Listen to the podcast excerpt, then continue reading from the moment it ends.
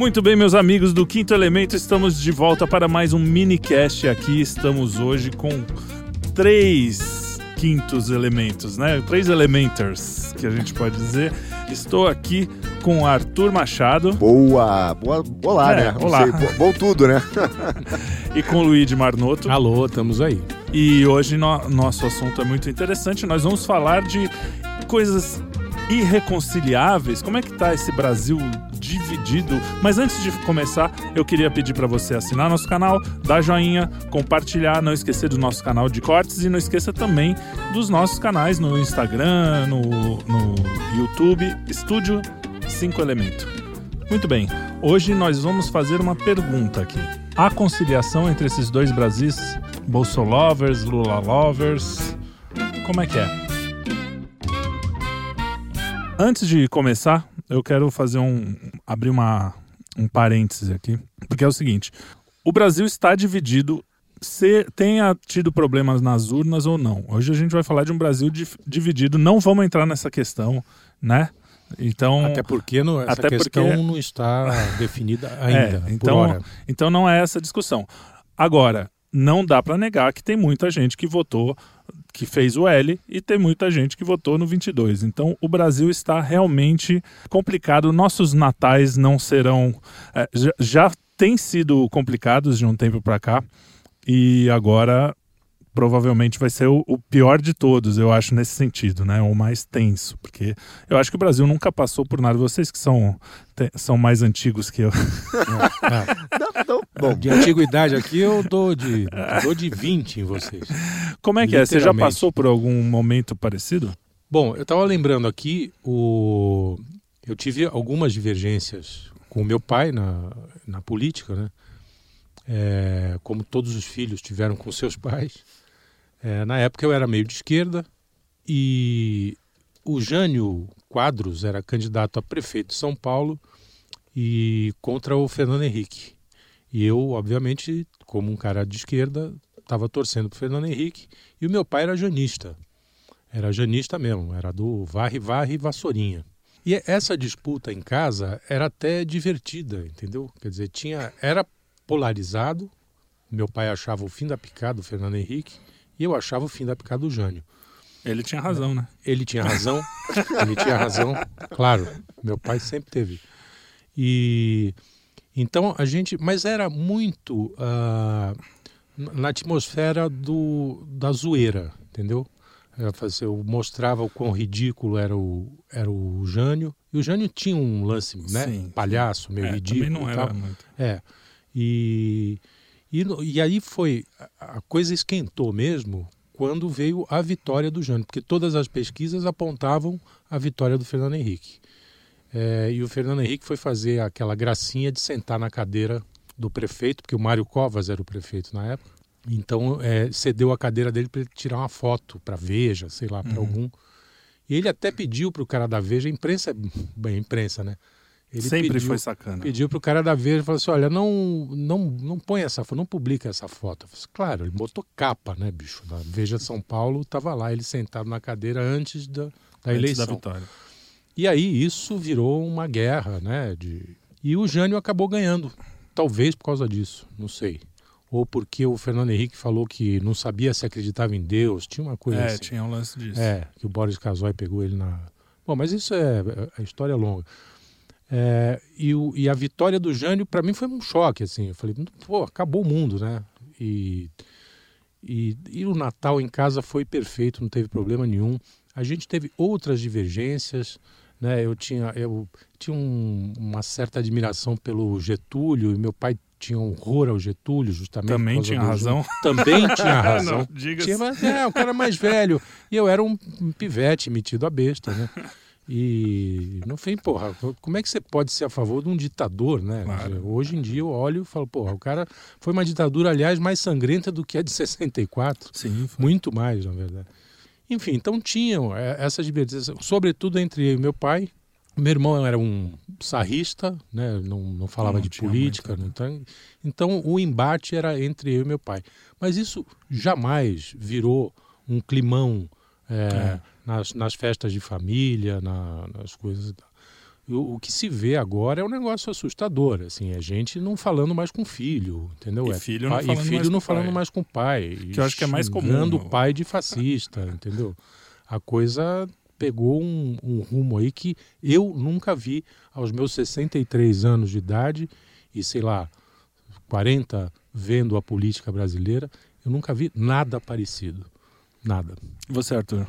Eu, assim, óbvio, a gente já teve divergência. Eu não tive divergência com meu pai, né? É, a, a esse ponto, assim, política. Família, sim. Então, eu me lembro que nessa época eu morava no Rio, a gente tinha uma festa grande de família e, e tinha a separação, a briga, né? Por causa do Moreira Franco e Brizola. Ah, tu é Que, carioca, é que- é, no final, Mesma época. Mesma época. Remete, remete a todos os problemas, na verdade. Essa, essa polarização direita-esquerda, quer dizer, ela sempre existiu, não, é, Sim, não é sim, nova, né? E depois também entre o Fernando Henrique e. E o próprio Lula. Isso quer dizer, Fernando Henrique foi candidato, né? Fernando Henrique Lula.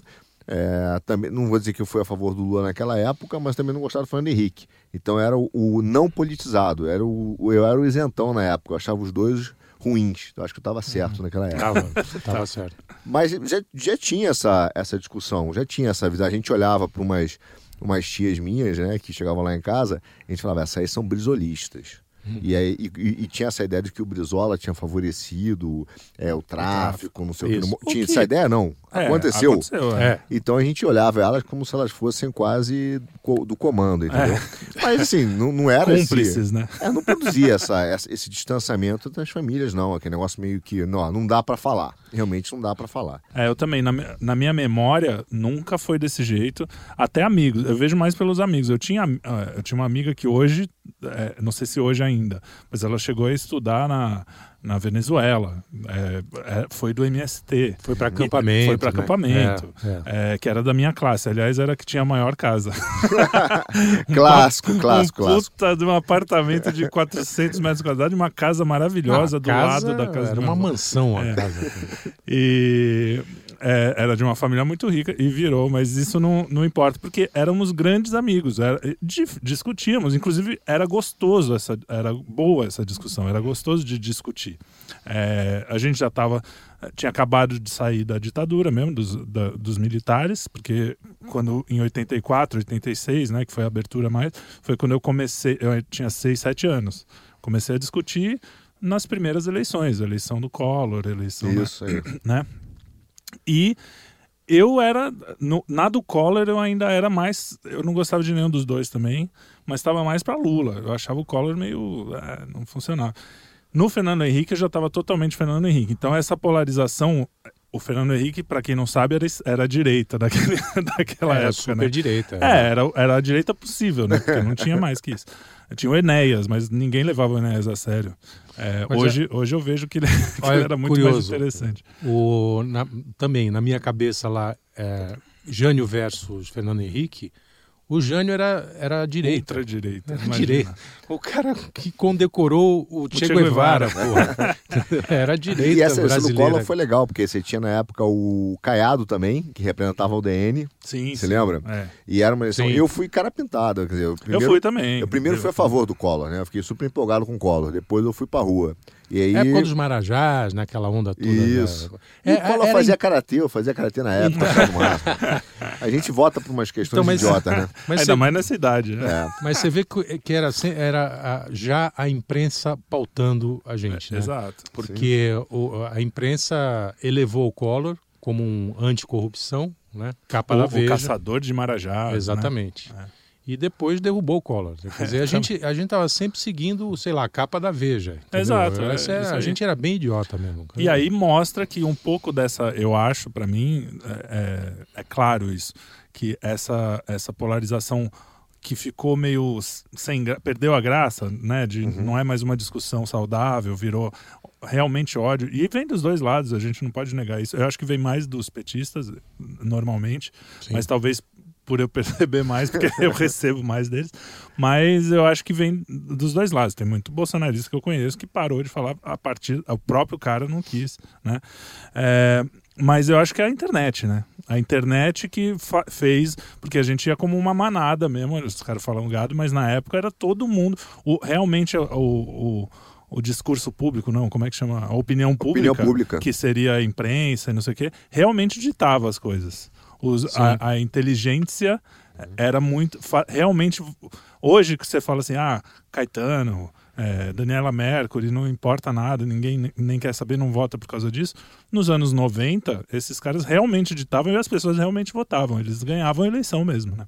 Verdade. Não é? Eu tenho, eu tenho uma dúvida, assim, cara. Tem, tem polarização sempre teve, mas se você olhar, é, eu acho que uma das grandes é, injustiças com o Bolsonaro, sem fazer já, mas é dizer que ele inventou um ódio. Porque esse, ah, não, esse não. sentimento de, cara, de revolta da população antecedeu o Bolsonaro. Claro, 2013, 14, Sim. em relação ao PT, em relação a uma opção de coisa. Não, ele 13, apenas... né? 13 foi o foi, foi, a, grande... foi a grande quebra, né? E ali você via que a, a população estava com a tampa cheia. Sim. Inclusive começou com a esquerda, né? 2013. Ah, com aquele negócio dos ônibus. Isso. Ah, passagem isso. de ônibus, é, passagem zero. Como é que tinha o nome? É, dos 50 centavos. Não era por causa dos 20 centavos. Isso. Não são só os 20 centavos. E aí a esquerda começou com a história e o brasileiro já estava de saco cheio de tudo meio que roubou da esquerda. Sim, e sim. aí ficou meio sem, meio di, é, difuso, e, né? E, e aí Isso. esse robô aí não, não, foi, não foi a direita que roubou, né? Não. Foi assim, a grande massa mesmo. É, foi o sentimento geral. Um movimento de massa que, aliás, leiam um livro do, do... Ortega y Gasset. Né? Não, não, ah, principalmente. não. Ah, é, sim, Ortega Gasset, sem dúvida. Estou falando do Flávio Morgenstern. Por trás o, da máscara. Por mais é muito da bom máscara. mesmo. É muito bom. E ele faz uma análise muito interessante desse, desse movimento, né? Tá. Eu que... não li, eu vou ler. É, não, leia, é, leia. é legal, é, bom, é, é bem para esse ah, momento. Então, mas eu, eu, sinto isso. Então, assim, esse, esse sentimento já estava, cara. Só que a, a, diferença hoje é que ela, assim, é uma, é uma revolta das pessoas, não é mais sobre uma discussão política. Ela virou uma revolta contra as instituições, contra a sociedade. Uhum. E isso realmente é, tem entrado na casa das pessoas. Antigamente a gente discutia política, mas bem ou mal, o Estado, a vida funcionava. Uhum. A vida parou de funcionar. Sim. E aí o cara chegou com a tampa cheia. E houve uma reação. É, é difícil como dizer quem começou primeiro, né? É, os seus é, petistas, os não, por isso povo, que eu, foi, memes. Por isso que eu acho que a internet é o, é. é o grande, foi o grande catalisador disso. Porque na internet você consegue ver dois lados fora da imprensa. Você Sim. consegue ver. Por mais que tenha muita coisa falsa, por mais que tenha muita mentira, também tem muito mais mentira na imprensa. Hoje, se, se você equilibrar, eu recebo muito mais notícia verdadeira fora da imprensa do que pela imprensa. É Sim. ou não é? É, não, muito mais. Mas você. Oh, eu, eu Twitter tem sido minha Sim. imprensa. Eu também, eu me sinto mais aliviado vendo Twitter do que lendo jornal. Sem dúvida. Mas eu acho que o que traz o, o sentimento acho, de, de, polarização, assim, de, de rasgado, o cara querer enfrentar, é, assim, é, é difícil a gente diagnosticar. Para mim tem sido difícil diagnosticar. Mas de fato ele invadiu o lar, entendeu? Chegou um ponto que o cara tá dizendo: ó, o meu problema é que eu não suporto mais a estrutura. E ele pega esse ódio e ele canaliza para algum lugar. Né? Aí eu, eu entendo que, é, pelo menos um lado da revolta canalizou a favor, né, para montar o, o, movimento Bolsonaro. Houve um outro lado da revolta, né, também do, da população que acabou jogando isso pro PT, tipo, ah, precisamos trazer o Lula livre, houve uma injustiça e tal. O fato é que você tem um sentimento de, de revolta de dois lados contra o Estado. E estão tentando dizer agora, vamos acalmar, vamos harmonizar, mas essa revolta tá aí, ela tá, É, não- ela tá, tá doendo a alma, entendeu? A gente tem que reconhecer que dói na alma das pessoas. É, Até- e, e eu acho que a essa altura não tem nenhuma liderança, é, por mais que o, que o Bolsonaro ultimamente tenha é, tentado. Catalisado isso, É. né? Tipo, tem- é, não tem nenhuma liderança que vá pacificar. Eu não tenho, eu não tenho uma visão otimista do, do que vem por aí, não. Também não. É, nesse sentido, né? De relações, de relações entre amigos, Interpessoais. família, interpessoais. É, a coisa eu acho que vai se complicar. Sim. É, agora, a gente, a gente fala isso, né? Do, da onde veio. Eu acho que existe uma, uma sensação de frustração contra o establishment. Quando eu, é engraçado, quando eu leio as reclamações dos esquerdistas menos. mais fora da bolha, da nossa bolha. É prática, se você colocar só o que eles querem, é praticamente o que a gente quer. Tirando mais Estado, que eles querem um pouco mais de papai Estado, o resto eles são contra muitas coisas que a gente também é. Claro que os meios, eles acabam elogiando algumas pessoas que a gente não gosta, mas, mas eles reclamam também da intolerância, como a gente reclama, de, eu vejo do, do nosso lado, ah, pô, esses, esses caras são intolerantes. Então, a primeira coisa que eu acho que a gente tem que fazer é diferenciar os votos, né? Vocês não acham? Porque a, gente está falando de, vamos supor, né? Vamos dizer que está tudo mais ou menos certo, assim, esses números. É, a gente está falando de meio a meio. Metade das pessoas votaram no Lula sabendo que ele é um que ele é o que é, que Sim, não pode sim. falar mais, mas é, sabendo quem ele é. E você nem todas essas pessoas votaram no Lula porque falaram, oba, Lula, quero o Lula de volta. Muitas, mas muitas mesmo, vo- mesmo votaram por nojinho do Bolsonaro, Sim, claro. certo?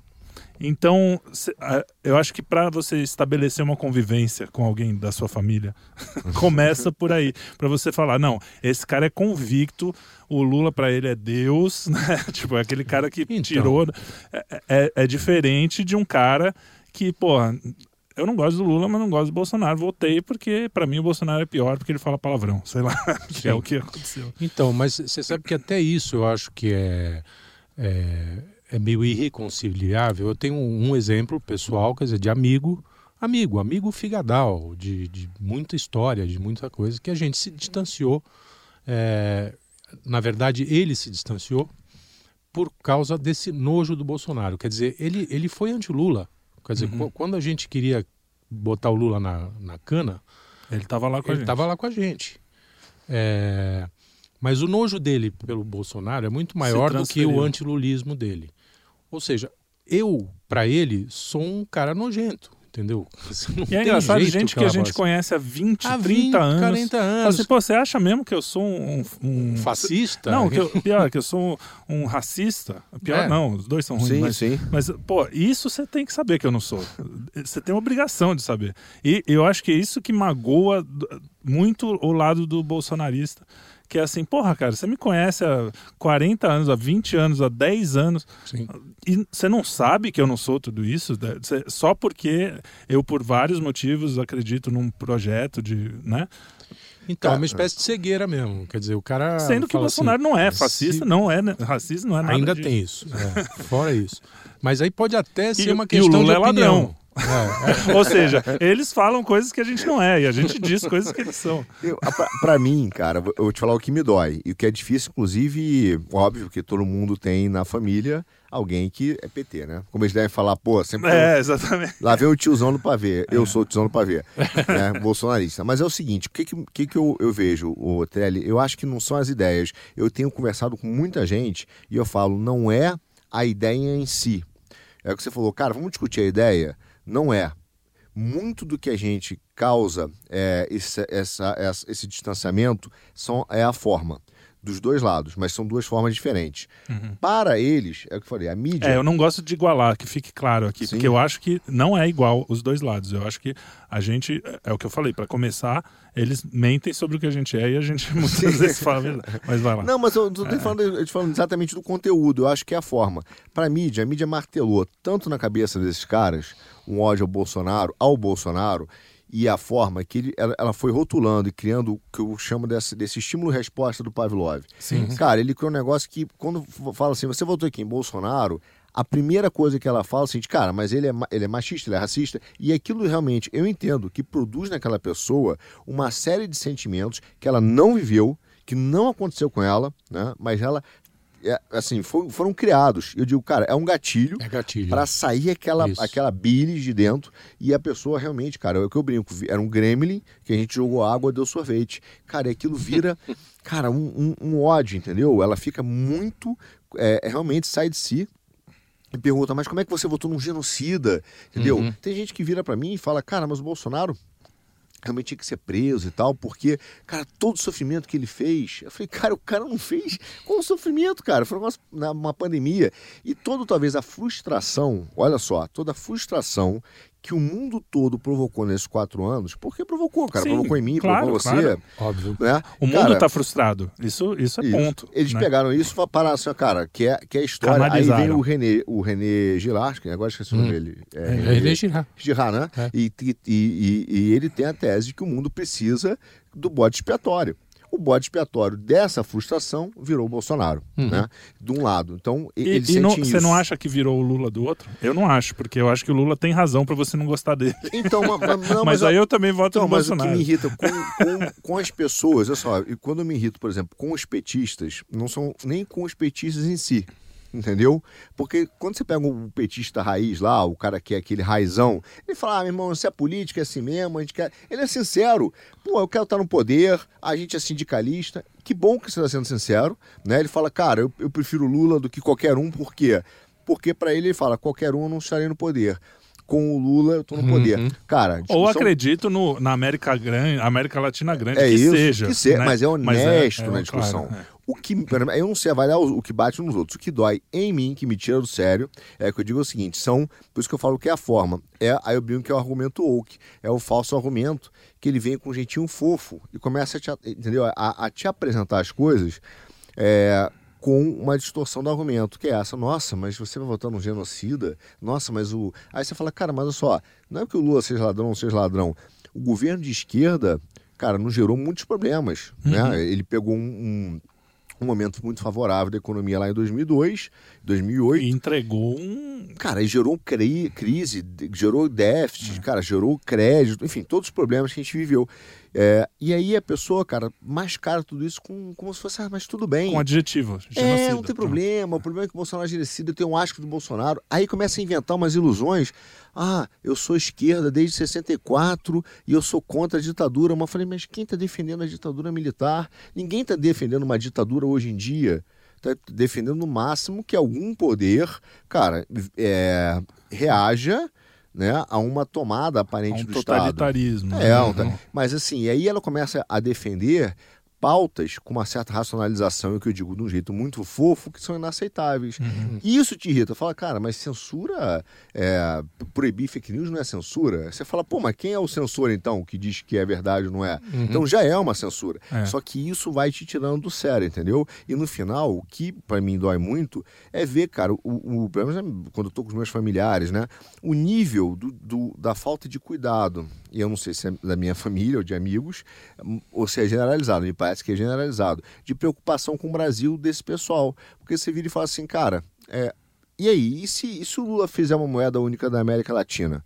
E aí? Uhum. Ah, para mim não tem problema. Pelo menos o genocida foi embora. O genocida foi embora. e isso ela tá falando porque, cara, sei lá, tem dinheiro, tem emprego, tem. É, não vai enfrentar os problemas isso, disso. Eu entendeu? tuitei isso hoje. Eu falei, pô, o, a, a dona do Itaú não vai, não vai ter que andar de ônibus se a economia ferrar aqui. O, o Lehman não vai ter que trocar o, o iPhone por um Motorola. Sim. Quem vai se ferrar é o inteligentinho que achou que o PT seria estaria de banho tomado, como achou antes e se ferrou também, né? Uhum. O, o, é, dois erros na sequência. É e aí. aí. tem a questão econômica, tem a, a, questão da família, tem a questão da, do, do, da ideologia de gênero, tem um monte de questão que também é de fundo, que eu acho que isso com o nosso com, com o Congresso que eu também não confio, assim, que vai ser um congresso também que vai, não. vai atrapalhar o PT. Mas eu acho que as questões, a gente estava falando lá fora, as questões de comportamento, provavelmente eles não deixam passar, que é o mínimo, né? Sim, que você também é, As é, comportamentais eu também acho que, que é difícil, até, até por pressão da Popular, social, é. é, da sociedade.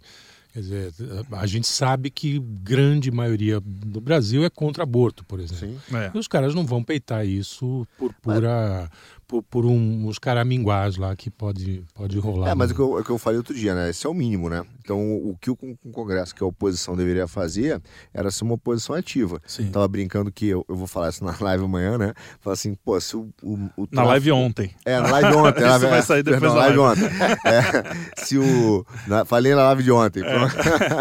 É. é, que se o tráfico tomasse o morro e você fosse policial, você não iria dizer para as pessoas, não se preocupe que não vou fazer parte da base Sim. do tráfico. E não vai dizer, ó, não se preocupe que, olha, um assassinato ou outro eu não vou deixar acontecer. Uhum. Cara, você ia fazer uma oposição ativa claro, àquilo sim. ali, né? Você ia tentar libertar. Então, é, a gente tem que tentar não deixar os caras tomar o Estado, enfim, mas é outra coisa. No aspecto, eu acho que daí vem a discussão da família, é muito difícil a gente gerenciar isso. Porque vai chegar a tia lá, a tia não vai fazer, mas vai chegar a jovem, né? o, o, de cabelo verde em casa. A tia, a tia do sobrinha. Zap. É, a tia do Zap vai defender, vai, vai dizer, tira, tira o peru da mesa, vai, vai fazer o teu peru. É. Mas, mas, você vai dizer, cara, ela vai dizer, ai, que bom, nos vamos no genocídio, agora o mundo vai ser melhor. Aí você tá vendo aquela desgraça que vai ser isso aí, o que, o que tudo significa, e você vai ter que dar um jeito de engolir, né? De entubar. E o, o engraçado é que você vê a desgraça já dias depois já estava claro. Ele já está falando em botar Haddad na economia. Já está falando. ó, As bolsas já caíram, o dólar Não, já botar, subiu. Botar Haddad, tanto faz. Economia, qualquer lugar, educação. né? Pô, qualquer... a gente, o, o São Paulo deu um pé na bunda no Haddad e agora os mesmos paulistas, porque quem perdeu mesmo, se, se tiver tudo ok, quem perdeu mesmo foram os paulistas, porque um pouquinho a mais de voto, se, se o São Paulo tivesse votado como em 2018, o Bolsonaro estava eleito. Isso aí. então, esses mesmos paulistinhas, classe média, média alta, que estão achando tudo lindo, são eles que vão tomar uma peida, achando que, ai, como o Alckmin tá junto, vai ser super legal, vai ser Sei. super fofo. Vai, vai ser né? ótimo. Como É, se o Alckmin é. não tivesse cantado a, a Internacional Socialista junto com o Lula ali, feliz É. da vida. Não, mas então eu vou fazer um complemento. Teve um pessoal que assim que o Alckmin entrou na. Na e o pessoal de com grana, tá? Assim que ele entrou como vice-presidente na, na chapa, Hum. aí fala assim: nossa, que jogada. E, e- e, Jogada exemplo, de esse gênio. é um exemplo do que me tira do sério. Porque o cara que é inteligente, fingindo que tá fazendo uma análise inteligente, tá passando o recibo de idiota completo. Hum. Sim, e sim. querendo te tirar de idiota, te dar um certificado junto, né? Então ele vira e fala assim: ah, nossa, que jogada de gênio do, do Lula, porque agora ele vai acalmar a economia e vai trazer os melhores da economia e vai guiar a economia. Pronto, Haddad na Fazenda. Vai- quer dizer, eu, eu- é assim, é, é fazer um papel de idiota. imbecil. entendeu? É. Mas é, é engraçado que eles vão pro abate sorrindo, né? É isso É- que é isso dá aí. uma certa. O problema é que levar junto, né? A gente, a gente é o Chicken Little, falando, ó, o mundo vai cair, vai cair o teto, o, o céu vai É, mas cair. o. o- Se bem que o Chicken Little não tava caindo mesmo, ou tava, eu não lembro. Não lembro também. tem Mas muita- enfim, a gente tá certo, isso que importa. Mas é, tem muita gente que, que, é, sobretudo no mercado financeiro, que não está indo pro abate coisa nenhuma, né? Os caras estão indo para o poder, é outra Ah, não. parada. Você pega Itaú, esses caras É, estão felizes da vida. Mas esses lembro. são os. Porque o, o, o Faria, Faria Limer médio, ele não é trilhardário. Não, é um cara claro. bem de vida, É, classe média alta. Esse vai se ferrar. O- A, a, do- a dona Itaú, não. A mocinha Não, vai lá é. seguir. Tranquilo. Mas, mas a gente falava de relações interpessoais e, sobretudo, Então, família. Isso. A gente, é, eu e Felipe somos parentes, para quem não É. sabe. O, Apesar dele Próximos, ser inclusive. marnoto e eu ser trieri. o- é, a gente tem uma família, eu acho que sui generis. Primeiro que boa parte tá, tá mais ou menos alinhada aí no Hoje em dia, jeito- né? Hoje em dia. é. Não, mas em geral. em Não, geral mas tem. Eu É. digo a, a família Nuclear. estendida. É, estendida. família- ah, não, sim. a estendida. Mesmo com os cabelos azuis que existem, né? Um ou outro, são poucos, na verdade. O Léo, né? O Léo Eu é... acho Meu Deus, coitado. É, mesmo assim, é, eu não vejo conflitos num. Não, Não, sei se é porque é uma família diferente, mesmo porque é muito debochada, então a- a- acaba tudo, humor, é. acaba saindo na zoeira e, e, e ninguém vai pegar uma, uma, uma cerezer e jogar na cabeça do outro. A cidra. assim. Mas sabe o que eu acho, Luigi? É, a minha não é. A minha tem divisões. Sei. Né? E eu acho que eu sou um dos, eu sou um dos poucos representantes ali do bolsonarismo ativo. Não, Tem uns que sei. se escondem. O problema, pra- pelo que eu percebo, não é nem a divisão em si. O problema é que a sociedade, é, os amigos, começaram a cobrar, é, cara, das, das outras pessoas um posicionamento é, por causa da tua família. Então, por exemplo, se, se a, sei lá, uma prima minha, Hum. né, ela é Lula e ela vai sentar comigo, ela vai dizer, ó, vou tirar uma foto de Natal, os amigos dela do Instagram vão dizer, peraí, você é prima de um bolsonarista? E ela se sente cobrada e eles cobram Sim, e fazem pesado. um policiamento Sim. de como é que você anda com essa gente, Uhum. entendeu? Então, se você tem, por exemplo, marido e mulher, tem famílias que o marido, tem um amigo meu que postou, ó, eu vou votar no Bolsonaro e a mulher tava votando no Lula. E, bom, cara, tudo bem. Quando você vai ver os comentários, qual é o maior problema? A cobrança. A Sim, cobrança sim. dos amigos dela, de como ela tem a coragem de estar casada com um cara que é bolsonarista. Sim. E dos amigos dele. Né? Como é que você ah, tem coragem de estar casado com uma mulher. E aí, algumas pessoas que são influenciadas pela opinião externa, Ah, é, que que tem muitas, precisam né? dessa, pô, desse aplauso, Uhum. começam, cara, a ter que ter mais fidelidade à A aparência pertencer ao grupo do que. do que a tua família. É. E esse é o problema. Quer porque dizer, ela é uma, a é uma pô, atitude infantil, né? Sim, Quer dizer, sim. infantil, é, juvenil, na verdade. Mas é a nossa sociedade hoje. É a sociedade. que É uma sociedade né? infantil. Infantil- Hoje, infantilizada. falou. E, e eu acho que essa, essa polarização vem muito dessa infantilização Sim. é, do, do- da cosmovisão, de como vê o, o mundo, entendeu? Tem É, um é- problema muito sério nessa divisão também que eu tenho visto. Uma coisa que me irrita, mas me irrita num jeito, aquele profundamente. Que é quando o cara pega alguém que, vota no mesmo candidato que você, algum débil mental, imbecil, retardado, que faz uma cagada monstra e fala: Olha aí, você é aquele cara. Ah, o porra, cara que é bateu isso. não sei Claro. com quem. É cara, isso aí. isso me deixa arrasado. Ah, você é, tirou a arma no meio dos jardins. É isso aí. Cara, Ué, não. Nem eu, nem a maioria das pessoas que votam no cara. Aconteceu comigo, meu grupo de família, a, a, a queridíssima deputada foi fazer essa gracinha de atirar no meio dos jardins. Aí minha família mandou isso e falou assim: Você apoia isso? Eu disse: Não, cara, eu não apoio isso. Nem a, o bolsonarismo não é isso. Nem o Bolsonaro deve Entendeu? apoiar isso. Ninguém apoia isso. Nem, é a mesma coisa que quando aconteceu com o Jefferson, que o Bolsonaro falou, cara, quem atira em polícia é criminoso, cara. Claro. Não é Exato. bolsonarista, entendeu? Uhum. Mas isso é muito E frequente. pega, né? Pega. E por pega. quê? Só que por que pega mais na gente? Porque a- eles têm a imprensa inteira, cara. A imprensa inteira. Isso, isso dói. Isso quando você fala das dores, né? Das suas dói. mim é isso. Eu falo, cara, eu sei que eu não sou aquilo. A imprensa inteira fala que nós somos aquilo. É, mas e, e- e aí você. Aí eu foi- quando teve o, o problema da pandemia, e eu falava assim, principalmente ex-mulher, aquelas coisas com filhos, a gente tinha que discutir muita coisa a respeito do assunto, né? E eu tinha que falar para as pessoas assim: não, você vai acreditar em mim ou na Globo, na ONU, no SBT, na, na- no, na- no presidente americano, no Sim, presidente. Cara, é sim. muita coisa contra você, mesmo você estando certo. E eu tava certo, porque eu sempre tô certo, né? Como você sabe.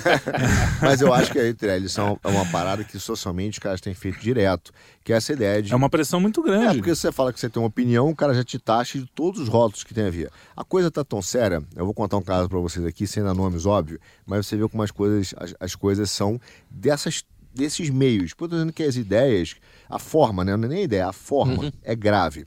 Uma mulher, por exemplo, é, tinha um casal amigo nosso e a mulher ela tinha uma tática muito é, peculiar de tirar o cara do sério. Então ela tirava o cara do sério como os woke, que nem o Trudeau faz. Ela, che- o cara chegava Peraí, lá, peraí, era uma mulher que tirava um cara do tirava sério? o marido. Nossa, que É. estranho. Nunca vi nada assim. Aonde veio isso? mas de forma consistente, né? Mas porque às vezes a mulher tirava você do sério te enlouquecendo, Sim. dando uma de louca, né? Sim, Não sim. vou dizer que é gaslight, algo, mas é verdade. Mas nesse caso, não. É aquela mulher extremamente centrada, calma, e que fala do jeito fofo, tipo Trudeau, mas te tira do sério. Então o cara chegava, falava uma coisa, ela falava assim, pô, mas você bebeu? Aí o cara já, porra, não, né? Eu tô falando um argumento com você, uma coisa que me irritei da criação da nossa filha. E aí ela, cara, ela ia falando as coisas e tirava o cara do sério.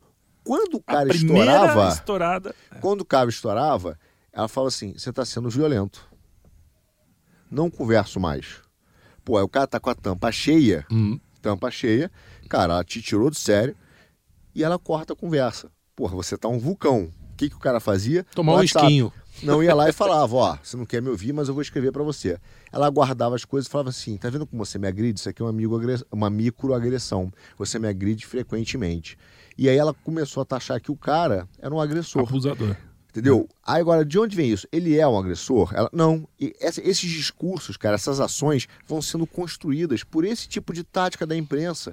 E a coitada mulher vai acreditando, o cara vai acreditando que você É, eu acho que os dois são família. vítimas, na verdade. Os nesse dois são caso. vítimas. Ela, Não, ela são acredita vítimas. no que tá fazendo. Acredita. E ela fala assim, cara, o cara realmente é um. é um- Não acho que é sempre Entendeu? assim, mas nesse num caso. Não, não, nesse caso é, não é sempre, às vezes é, mesmo, mas assim, tem- não tô dizendo que é, né? Sim, sim, não é tam- também o erro da metonímia, né? Tirar a parte pelo todo, não é Sim, isso. Exato. É, mas acontece, isso acontece na política também. É. As pessoas têm feito isso. A pessoa olha pra você e fala, pô, mas eu votei no Bolsonaro, então você é isso, isso, isso. Claro. E, cara, te carrega de adjetivos, né? Pra você ser massacrado a ponto de você falar assim, cara, eu vou abrir mão da minha convicção política porque eu. eu- Ou não, né? você abre mão da discussão e você vai embora e não existe um debate, não existe uma conversa. Existe simplesmente pessoas que.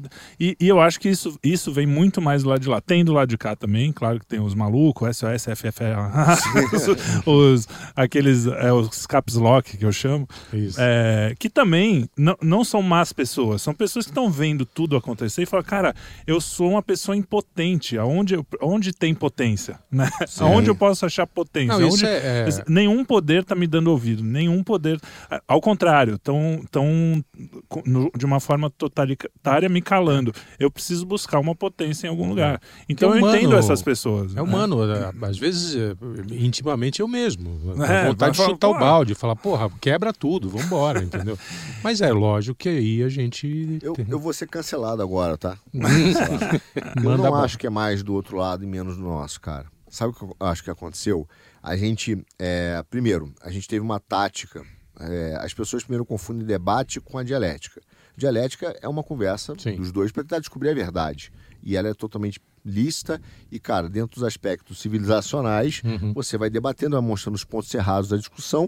E mesmo quando você gostava das pessoas, que você tinha umas, umas conversas na época do Natal tomando vinhozinho, que batia, tem uma hora que, cara, não vai mais. Não, é. Então você tinha que saber recuar e falar, vamos parar por aqui, porque ninguém vai, não vamos chegar a uma verdade. Isso, vamos tomar mais uma e chega. É, o debate, não, ele já vira uma vontade de ganhar, né? É, ganhar a é discussão. verdade, é verdade. O que aconteceu, cara? Infelizmente, uma parte, pelo menos uma parte da nossa galera, foi para a internet usar uma lacração mais agressiva. Começou com. Até uma mãe falei, ia lá fazer entrevista, filmava o cara, fazia perguntinha com o celular aqui, filmando. No- a, a bem da verdade, nós começamos com essa tática de constranger as pessoas, fazendo pergunta, filmando no celular para mandar pelo YouTube, fazer videozinho e isso viralizar, para o cara ganhar like, etc. Essa prática, cara, ela foi ga- ganhando. E, e é, é o mesmo problema do vício, né? Porque você fazia um pouquinho, ganhava like. Mas para você ganhar mais like, agora você tem que superar. E o teu concorrente, que também quer ganhar o like dele lá, que cara, fazia você. cada vez mais. E isso acaba ponto- com o cara vestido de vagina. Não, tem, os... na China tem, tem a- o caso do, do, do- pô, de- do, do- Não vou dizer se está certo ou errado, mas é o caso lá do Douglas com a Vera Magalhães, que é a, a base nossa. Sim, Falou, pô, pô, maravilhoso. é, não, mas, cara, tá desnecessário, errado, tá errado. É o caso da, da Zambelli, que no limite vai lá e fala assim: ah, vou pegar uma arma aqui para dar uma viralizada, que eu fui agredida na véspera da eleição e eu corri atrás de um cara. Então, assim, tudo, ou, ou daquele vereador do Rio, que forjava, né, aparentemente, até onde eu vi, forjava alguns vídeos lá, né? Pagava os caras e tal para forjar uma situação. Ah, tipo aquele Kleber, João Kleber. Rolava o João Kleber. Então, mas, mas nesse caso o cara forjava mesmo e viralizava, porque estava prendendo um ladrão ou ou fazendo uma coisa. Assim, quer dizer, o cara tá, tá buscando uma viraliza, vira- viralização no Mas isso negócio. também tá. O pessoal tá começando a filtrar um pouco mais, não? Não sei, a gente. Ah, é o que eu chamo. O, o Kim fala um nome bom que ele chama de maletagem, O né? Kim Paim. que Kim Paim, é, Kim Paim. é, ele fala de maletagem. É, realmente, como é o exemplo, Alan dos Santos. Eu vou ser cancelado. digo, né? Mas o Alan, cara, estourou a maletagem, entendeu? Uhum. É aquela história do vídeo clássico que eu acho que foi, eu acho que ele, se ele puder, não, acho que não voltaria atrás, mas ele se deve se arrepender, que ele dançando junto com, com o Bernardo lá, né? Falando coronavírus, é o não sei o que, é, é o cacete, né? Uhum. Quer dizer, aquilo ali é desnecessário, cara. Não É. importa se tinha ou não tinha, enfim, a opinião dele, mas a forma é errada. E aí aquela, essa, é, é- isso gera um, um- um sentimento do outro lado, cara, que quando é, vi- virou, vira, parece agressivo. Quando vem a reação, né, É. disso. T- Tanto é que é um cara que faz isso hoje na rede e que, cara, incomoda e parece agressivo. O Janones. Janones, é. Porra, Mas Janones. Não, mas Então- o- a esquerda sempre teve os Janones, vai. Cara, teve, mas desde que eu sou foi moleque. tão- sempre teve. Sempre teve. Sempre fizeram Aliás, eles eram mais, muito mais do que qualquer muito outro. mais, é, outro- sindicalista e tal, mas isso na, na rede, na internet, a lacração da internet, com esse perfil, foi um fenômeno de 2014 para cá, 15 para cá. Aham. Mas, o- Ah, mas mas o, o nós contra eles, é, eu acho que, que a origem antes, vem, de, vem Não, é o- de antes e, e, é, Isso. e é petista isso, isso para mim é, sim. é mais uma reação a- ao que vinha antes do que, do que uma, uma ação inicial, você não acha? Pode ser, pode ser. O nós contra eles, de fato, sempre existiu. É, eu- Principalmente com o PT. Antes do PT. Cara, Fernando Henrique Cara, não tinha tanto então, nós contra eles. Ah, porque não era nós contra nós, né? É, era nós contra nós, exatamente. Então, Trelli, olha só. Eu sou talvez um, um dos. Não sendo dos poucos, mas eu sou um dos caras que eu sou super favorável à polarização. Não, eu também. Entendeu? Eu Tem um livro, ruim. inclusive, É, eu sempre esqueço, que chama O Antagonismo, Antagonismo Político.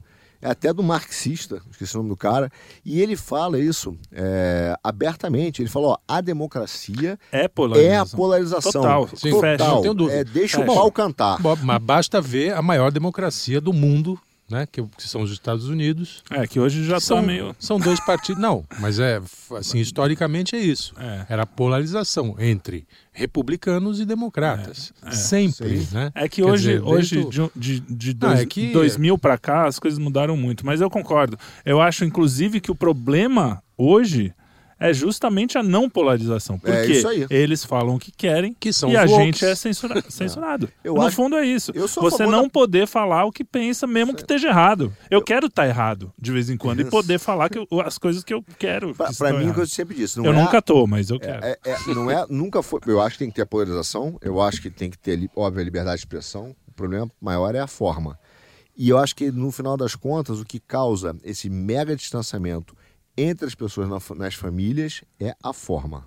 Eu concordo. Concordo, Entendeu? porque eu acho que tá ruim, cara. Tá ruim quando você vê um cara que você conhece desde que nasceu, um primo, um negócio assim, olhando pra você e falando você é fascista e o outro falando você é comunista. Quando, na verdade, o cara é comunista mesmo, mas eu não sou fascista. Não, mas você tá. A, a real é que o que ele defende é. É, Estricto senso sim, comunismo. sim, sim. E o que nós defendemos não, Não é é, senso fascismo. Exato, então você exato. fala, pega o checklist aí, cara, escreve aí no quadro. É, é, o que, que você defende? Isso, isso, isso, comunismo. E eu, isso, isso. Não é fascismo. Pronto, tá fácil. Mas não adianta tá fácil. Por quê? É aquela história. Aí eu volto a falar. Ah, pô, toda a imprensa mundial, não é a imprensa aqui em São Paulo, não é a imprensa da sua cidade, porque sempre teve os, jornal, os jornais da Isso. cidade, não sei o quê. A imprensa mundial. Aí você chega, eu, eu falei no macro, né? Ah, o presidente tal, o presidente. Pô, a, a comunidade. Eles falam isso, a comunidade internacional odeia o Brasil por causa do Bolsonaro. Mentira, a comunidade internacional são os mesmos wokes de sempre.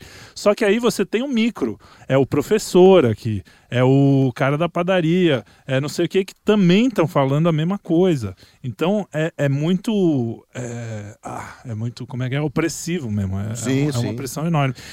E não dá pra negar. Quem tá oprimindo são eles hoje. Cara, não tem eu- como negar. Eu Porque... não tenho dúvida. Porque é, o que acontece? Eles, eles se acostumaram durante anos, o Luiz botou bem, ao nós contra nós, né? É. Então eles só trocavam quem, quem ficava com a caneta. Sim. É, e de repente eles começaram a ver uma, um discurso que simplesmente não só rebatia o que eles falavam, e, mas, e aí eu acho aí que doeu, não é o cara rebater.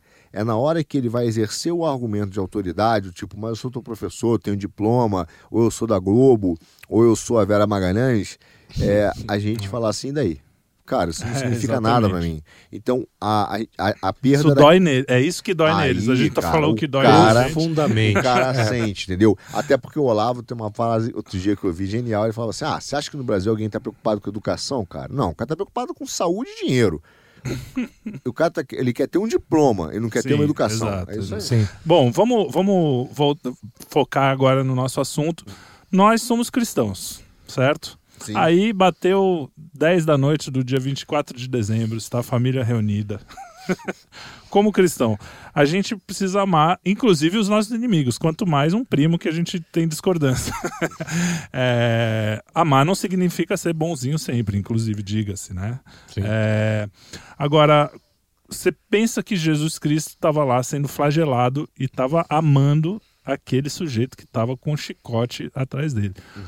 Como tem que ser muito macho para ser cristão, fala a verdade. Falar, ah, é fácil, é só ser bonzinho, ao contrário, né? Tem que dar trabalho, não dá? Não, olha só, dá, Como é que faz no, no jantar de família? dá muito trabalho, porque primeiro você vai seguir o espaço de Cristo, né? Ou seja, você também será flagelado. Uhum. Então, Sim.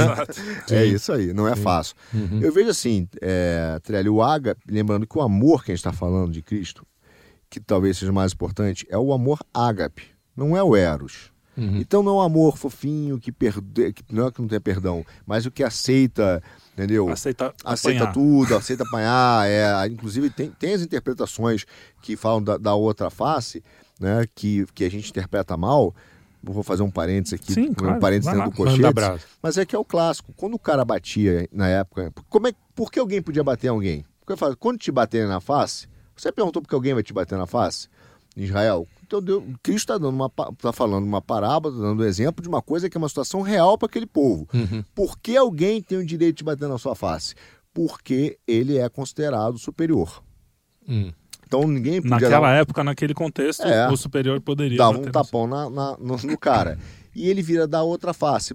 O que, que ele estava querendo dizer é uma das interpretações que, que, é, que é, é bastante razoável, né? quer dizer, bastante factível. Ele está mostrando um senso de igualdade, porque você só podia bater no rosto de um, de um ser, né? de alguém que é considerado inferior, com a sua mão direita. Se ele virasse a outra face, o cara ia ter que bater com a esquerda, e a esquerda era considerada impura. Desde aquela época, a esquerda é considerada impura. então, Coincidência. Não é à toa. é. Então ele ia lembrar que ele também era impuro, que ele também tinha defeitos. Olha só. Então ele está dizendo: olha, não é você primeiro, ele está dizendo, não se vingue. Você não vai vi- se vingar do Aham. cara. Então você não vai se vingar. Você vai Mas ser você justo, vai mas não se vingar. Você vai se lembrar que ele também é impuro. Não é só você que tem os seus defeitos, mas que ele também tem. E esse é um senso de uma igualdade. Então, assim, quando a gente Boa. fala do amor, a gente fala de um, de um amor que é ágape, mas que, que é o amor de Cristo. Cristo fala isso, inclusive, em João. Amai-vos uns aos outros como eu vos amei.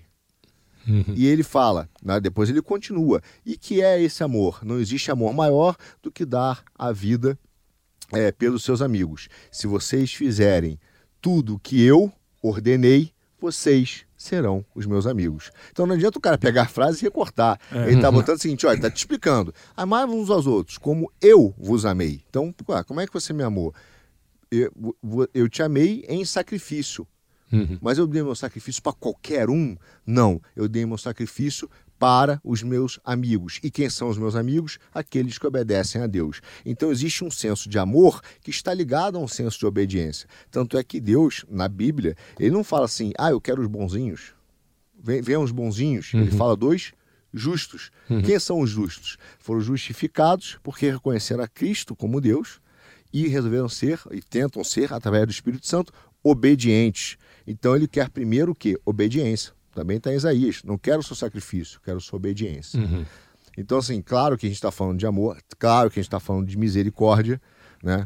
É, que- porque eu olho muitas vezes, nem todos, tá? Uhum. Porque assim, também tem isso. Quando o cara é um picareta, um canalha, um safado, nem se ele fosse de direita, entendeu? Esse eu não quero. Sim. Mas quando você vê o cara, você vê muita gente bem intencionada que tem, só que tá hipnotizado por esse mundo ali.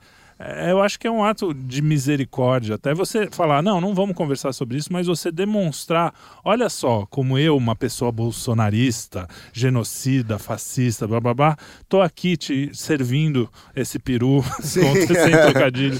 Tô aqui te abraçando e te querendo bem, tô aqui cuidando dos meus filhos. Tô...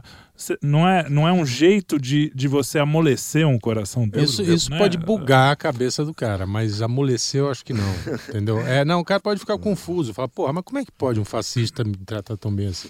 Se bem que tem a história dos nazistas eram muito educados, Eram muito né? educados, com, é. com os seus, com os seus, Mas- com não, as mas tem vítimas. suas vítimas. Tem essa questão, muito, muito cara vai visitar o Daily Wire, que é o, o- os caras mais de direita lá nos Estados Unidos, e os caras sempre falam, pô, vem os esquerdistas aqui e falam, nossa, mas vocês são tão legais, tão gentis. Não vejo Ah, tanta isso acontece gente aqui, pô. quando Aqui é, na eu ia panela. chegar aí, na panela vem os caras de esquerda e falam, nossa, mas vocês são tão gentis, vocês tratam a gente bem. O cara acha que o cara vai chegar aqui e falar de Lula, a gente vai dar um tapa na cara dele. Não vai acontecer. Às vezes dá Dá vontade. vontade, mas não dá. Eu, eu, acho, eu, eu acho que a gente tem que usar os dois princípios cristãos que eu te falar, além do que não é o amor. É a graça e a misericórdia. A graça é dar a ele o que ele não merece. E a misericórdia é não dar a ele o que ele merece. Boa. Mas não quer dizer que você vai aceitar as É conversas, que né? Então, você vai olhar, ó, a gente tá aqui no Natal pra, cara, celebrar o nascimento do Senhor, né? Então, eu nunca lembro quem falar isso. Pô, você acha que você vai pro céu? Eu falo, não, eu confio na injustiça divina. é brincadeira, senhor. Brincadeira, hein? O- É, mas aí, você tá lá no Natal, pai. Hum, Bom, lá não vai acontecer porque a gente é tudo civilizado. é. Mas Não é, não. Eu, eu, eu ó, eu quero dizer você que é ouvinte, que eu estou aqui, eu participo da panela, entendeu? Tem alguns momentos que não, Ah, não, tem, são tem, civilizados. tem. Não, Mentira! Fake news. verdade. Alô, Alexandre! Mas a gente. é, chega o cara lá, co- co- como agir?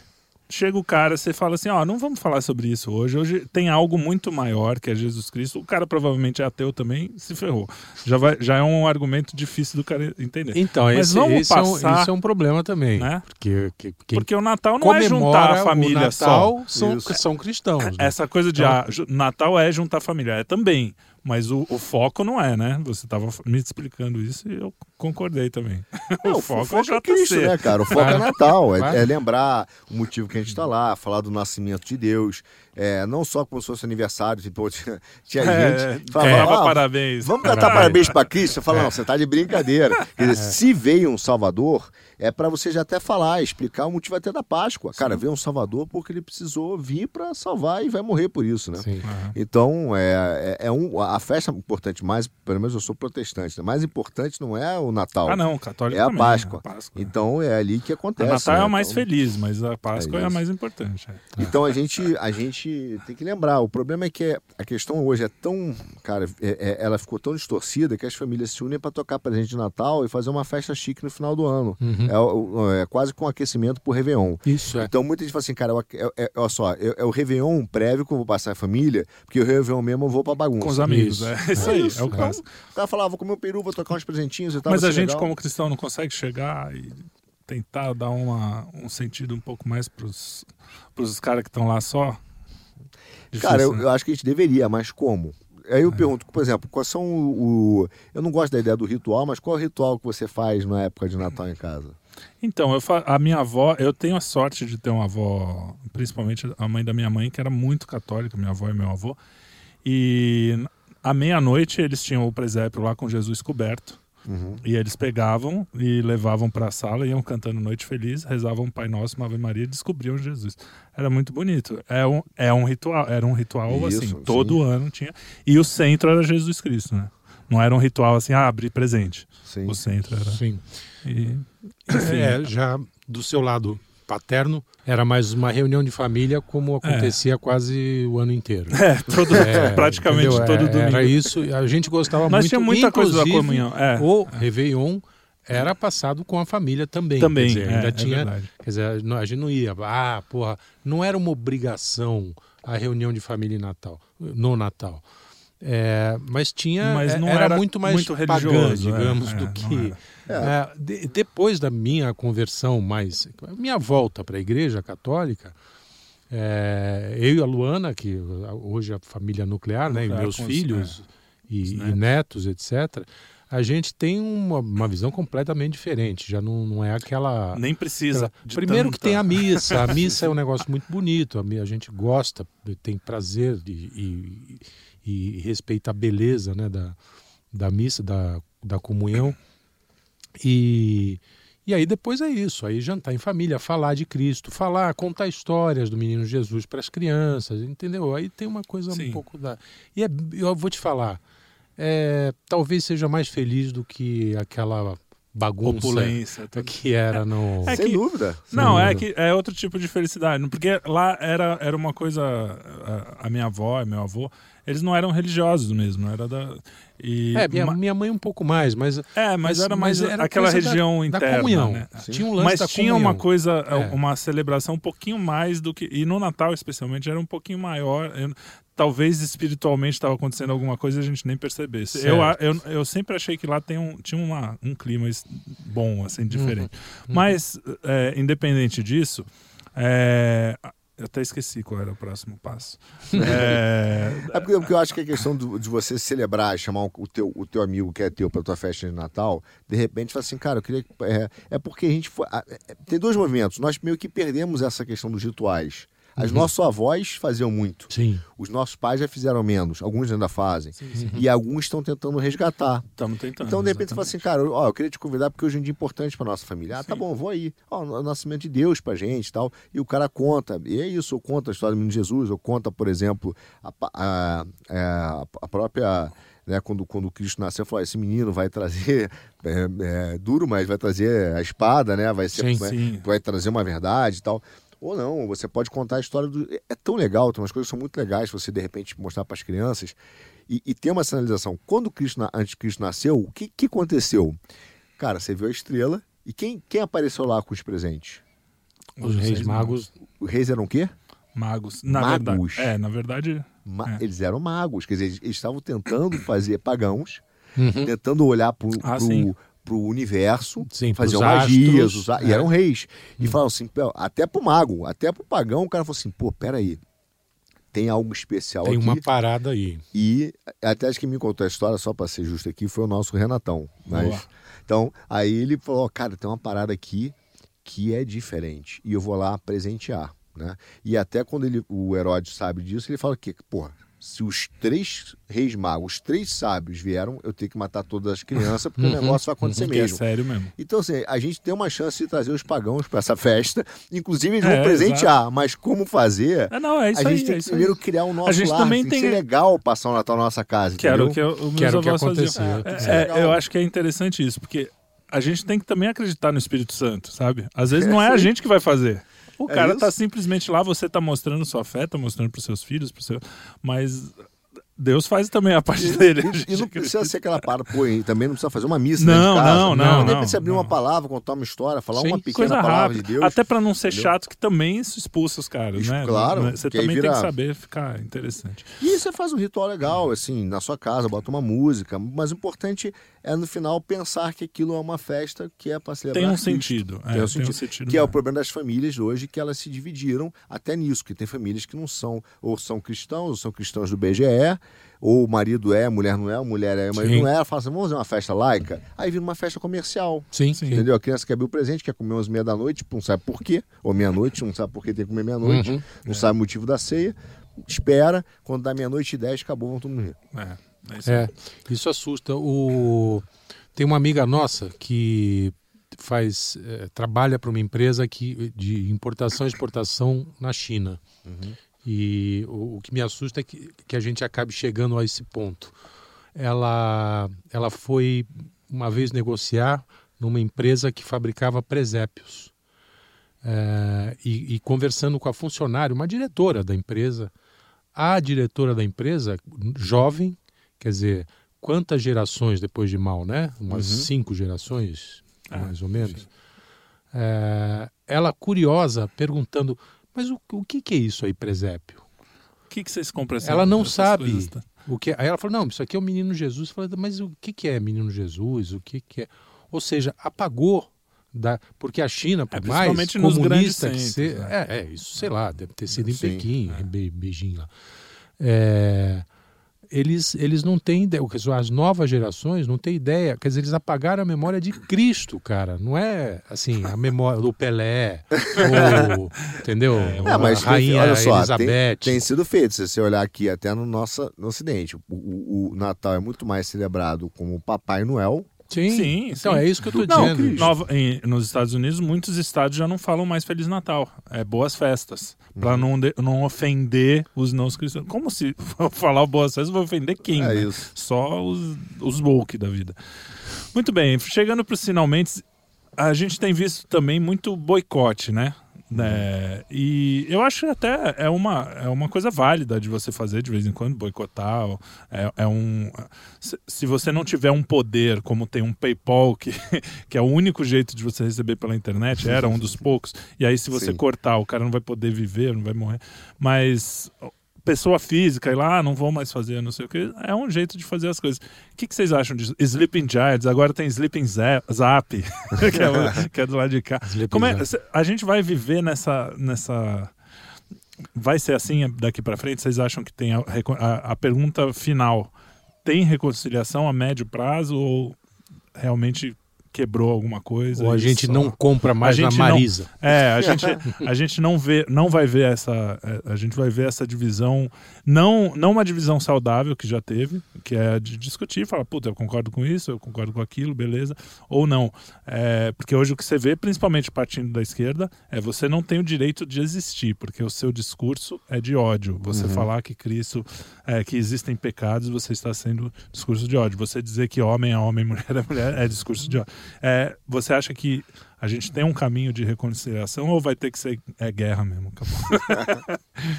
Cara, olha só, é, eu, eu entendo uma sociedade não com uma maneira uniforme única de a gente viver. Sim. Eu acho que ela permite é, uma pluralidade é, de formas de viver. E eu entendo que, que é o problema e que a gente está tentando encontrar e, é, é, e fazer uma forma que vai prevalecer em relação às demais. Às vezes, tanto nossa, né, de cristãos, em alguns casos, como em alguns casos, ou na maioria dos casos, do outro lado, principalmente dos woke. É, eu acho aí, nessa mentalidade, cara, é uma desgraça. Nós, nós vamos entrar num conflito, acontecerá. Porque a única forma é dizer assim, cara, cada um tem é, a sua cosmovisão, o seu modo de vida, e ele pode viver e falar dentro daquela cosmo de vida que é permitida por um Estado e que ele permite várias cosmovisões. Uhum. Claro que isso não quer dizer que não vamos permitir tudo. Ah, mas tem uma cosmovisão que tem a ver com zoofilia. não, é. isso não. Então, tem limites a ela. Sim, sim. Né? Tem limites. O problema é que. Tem, tem resistência, mais do que limite, quer dizer. É, então, é, tem algumas coisas assim, que culturalmente ou, ou moralmente, cara, isso nós não vamos aceitar, quer dizer, a zoofilia, não vamos aceitar. Não vamos. Então a gente não quer sei. proibir. Não, mas a gente vai querer proibir. Ah. Né? Então a gente vai querer. Então, não, não, é, ele não está falando que entendi, isso vai entendi, acontecer. Entendi. É o é. que a gente, a gente não gostaria. Então, eu tô dizendo que sim, tem cosmovisões. Você pode ter muçulmano, você pode ter judeu, você pode ter o sim. ateu, você pode ter o cara lá do OC, você pode ter o, a escola do MST, enfim, você tem as suas. Né? Hum. Mas tem um momento assim, posso viver minha vida em paz? E esse é o problema. Eles não querem deixar a gente. Não querem deixar a gente em paz, é. dizendo que a nossa existência acaba com a existência deles. Então existe um conflito que é mutuamente excludente. Se ele acha que a minha existência acaba com a existência dele, e ele tem esse mesmo argumento, quando você fala de Cristo, você está afetando a minha existência, nós temos um problema mutuamente excludente. E, cara, se não toparmos de aprender a viver em conjunto, mesmo com cosmovisões diferentes, se, se as pessoas não entenderem que sim, eu posso falar que o meu critério para educar o meu filho é biológico, que homem é homem, mulher é mulher, e ponto, e que o resto é uma escolha, se isso ofende a existência do cara, e ele vai querer proibir ou me encarcerar por isso, teremos um problema. Teremos sim. um problema. A coisa vai, vai subir de temperatura dos uhum. dois lados, né? Uhum. E vice-versa. Então subirá de temperatura. Esse é um problema. Eu não vejo, por exemplo, a questão do boicote, é, digamos, não um boicote empresarial, de, de, deixar que você não tenha, cara, os, os meios de acesso para viver, né? Pra, uhum. Mas o boicote individual, de não querer comprar em certos lugares, eu acho tranquilo, cara. Tranquilo. Se o cara não quiser comprar de cristão, não compre. Eu é, não quero óbvio. comprar, pô, de, de, de cara, de, de sei lá, se eu for numa, numa loja que o cara é dono do Xvideos e vende carne, e do lado tem um açougue de um cara que é cristão, eu vou preferir o cristão. Óbvio. E tá tudo bem, Óbvio. tá tudo bem, a opção é minha. Luigi. É isso, eu, eu não tenho muito a acrescentar, não. Eu acho que esse, esse é o lance. E, é, e essa é a atitude individual, né? de você escolhe. É, no outro dia, um jornalista colocou lá que está tendo preconceito contra uh, as viagens, contra um preconceito contra o Nordeste porque estão cancelando viagens ao Nordeste porque supostamente é, o Nordeste votou no Lula. É, primeiro que eu acho isso uma viagem, isso não, é. entendeu? Não é uma viagem. Não é uma, uma viagem, uma viagem G, cancelada. G, com G, G, tem G e J. Né? O, o, enfim, eu acho que isso é uma loucura. O, o que acontece é que as pessoas não estão comprando viagens nesse momento porque a incerteza é geral. Né? Uhum. Mas o cara já criou, e é um cara que não é de esquerda, não entendeu? Esse jornalista. É, mas já criou uma história lá, falou, há um preconceito. Pronto, todo mundo que votou no Bolsonaro é xenófobo, é xenófobo e que não, não vai mais para nós. Mesmo que fosse, se eu não quero viajar para o Nordeste, porque eu acho que o Nordeste votou é, em peso no, no, Lula, o que, o que eu acho que não votou. É, mas enfim, isso é outro assunto. É, isso é um problema meu, é, é, entendeu? Uma escolha minha. Eu falo, eu faço o que eu quiser, compro o que eu quiser, compro onde quiser, né? Uhum. Não tem que ninguém é, inventar pitaco. Né? Agora, então, o problema é que os caras botam você já dentro de um de uma caixa de uma lá. coletividade. É, coletivo. Então, eu falei assim, então os bolsonaristas estão boicotando viagens para o Nordeste. Logo, todo bolsonarista É, não gosta de é nordestino. xenófobo e não gosta de nordestino. Isso é Bom, muito louco. Posso dar uma mensagem aqui que, que me veio aqui? Se, fosse, se eu fosse né, pentecostal, eu ia dizer Deus está falando comigo. Boa. Mas eu não Vai sou né, pentecostal. Mas uma mensagem assim de real esperança para de repente os cristãos que estão vivendo esse momento sem esperança no Natal, sim, né? sim. É o seguinte: quando você pega a segunda carta de Pedro, no versículo. No capítulo 4, perdão. Segunda carta de Pedro, capítulo 4. Ele está falando para cristãos, tá? Cristãos passando por um tremendo problema, que é exatamente o mesmo problema que nós estamos passando hoje. Naquela época, existiam vários deuses e eles estavam sendo cobrados e sendo acusados de arrogância, de petulância, porque eles acreditavam no único Deus. E eles não queriam participar de orgia, eles não queriam participar de bebedeira, eles não queriam participar de culto a outros deuses. Então o que acontecia? Pô, o- o- os não cristãos olhavam para eles e falavam assim: vocês têm que acreditar em outros deuses, vocês têm que participar de orgia, vocês têm que participar de bebedeira, estavam cobrando esse comportamento de sacrifício. E eles não queriam. Só que você pode pensar, tá bom, mas isso é um direito deles. Só que na cabeça dos caras lá atrás, o que, que eles pensavam quando não chovia? Pô, não choveu Porque, porque você não fez orgia. você não fez a orgia, não Sim. fez o sacrifício lá pro Deus que tinha Pro que Deus fazer. Você tem né? que ir lá É fazer. bem parecido com o que a gente vive hoje. É, o pai. Então, assim, deixa eu te dar uma boa notícia. Né? Uma boa notícia. Nós já passamos por isso. Sim. A igreja já passou por isso.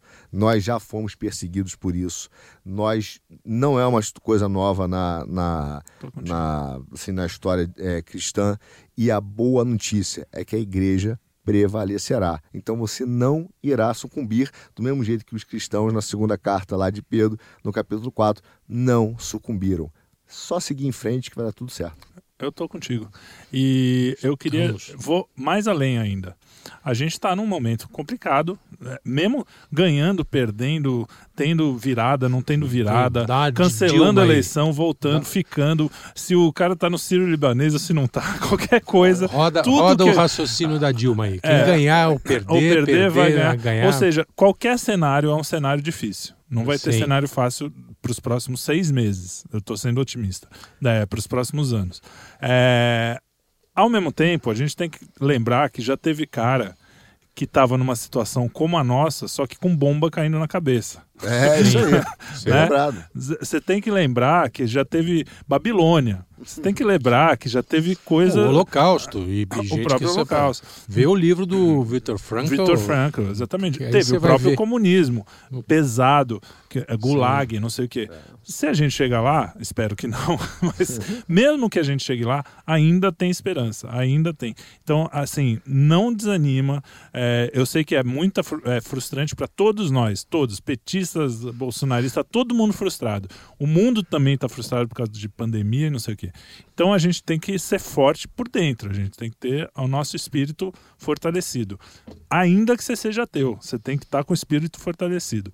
Então, pense na sua edu- autoeducação, pense no seu, na sua família, nos seus próximos. Salve sua alma de preferência, mesmo os ateus, salvem sua alma. vem vem para a caixa você também? E vamos passar um Natal feliz, tentar, se, se não for possível, é, evitar o assunto. Se você né, se tiver que passar com gente que discorda, deixa pra lá. Vamos falar, pô, tem coisas mais importantes. Estamos aqui em família. Jesus está aqui com a gente. E eu acho que é isso. Mais alguma coisa a acrescentar? Só isso. Só um Feliz Natal para todos. Estamos quase lá, né? É, Então, ainda é um é. pouco cedo, mas tá. É, mas mas eu vou deixar um mas Feliz o Natal. advento tá chegando, ou seja, já, O já advento é tá chegando, é, a gente vai ter Copa Natal, acabou o ano. Acabou o ano. É, então, então já podemos de- da- dar Feliz Natal pro pessoal. É, e eu acho que é isso, o Felipe falou, é, eu concordo, é quase uma obrigação espiritual a esperança, né? Para quem é cristão. Sim. É, eu falo isso não pra mim mesmo. Viu? mim, Porque não é óbvio, fácil. Não, tô, óbvio. não, não vou dizer que eu tô. A gente Imagina. fala, parece que a gente tá tudo. Tô ah, longe estamos disso. tranquilo. Não, tá difícil também. Sim, é isso, é isso. Tenho esperança e com fé a gente chega lá. Muito bem. Muito obrigado por mais pela sua audiência aqui por, em mais um minicast do Quinto Elemento. Espero vê-los em breve. É, temos, não esqueçam dos nossos outros programas. Sexta-feira tem notícias de quinta, segunda-feira tem o próprio Quinto Elemento e terça-feira agora a live sobre os acontecimentos do momento com Arthur e Kim Paim. Fora os carrosséis que Fora vocês podem seguir lá no Instagram. né? Exatamente. Isso aí. E vamos ter mais novidades ainda ano que vem. Um grande abraço e até a próxima. Até. Até.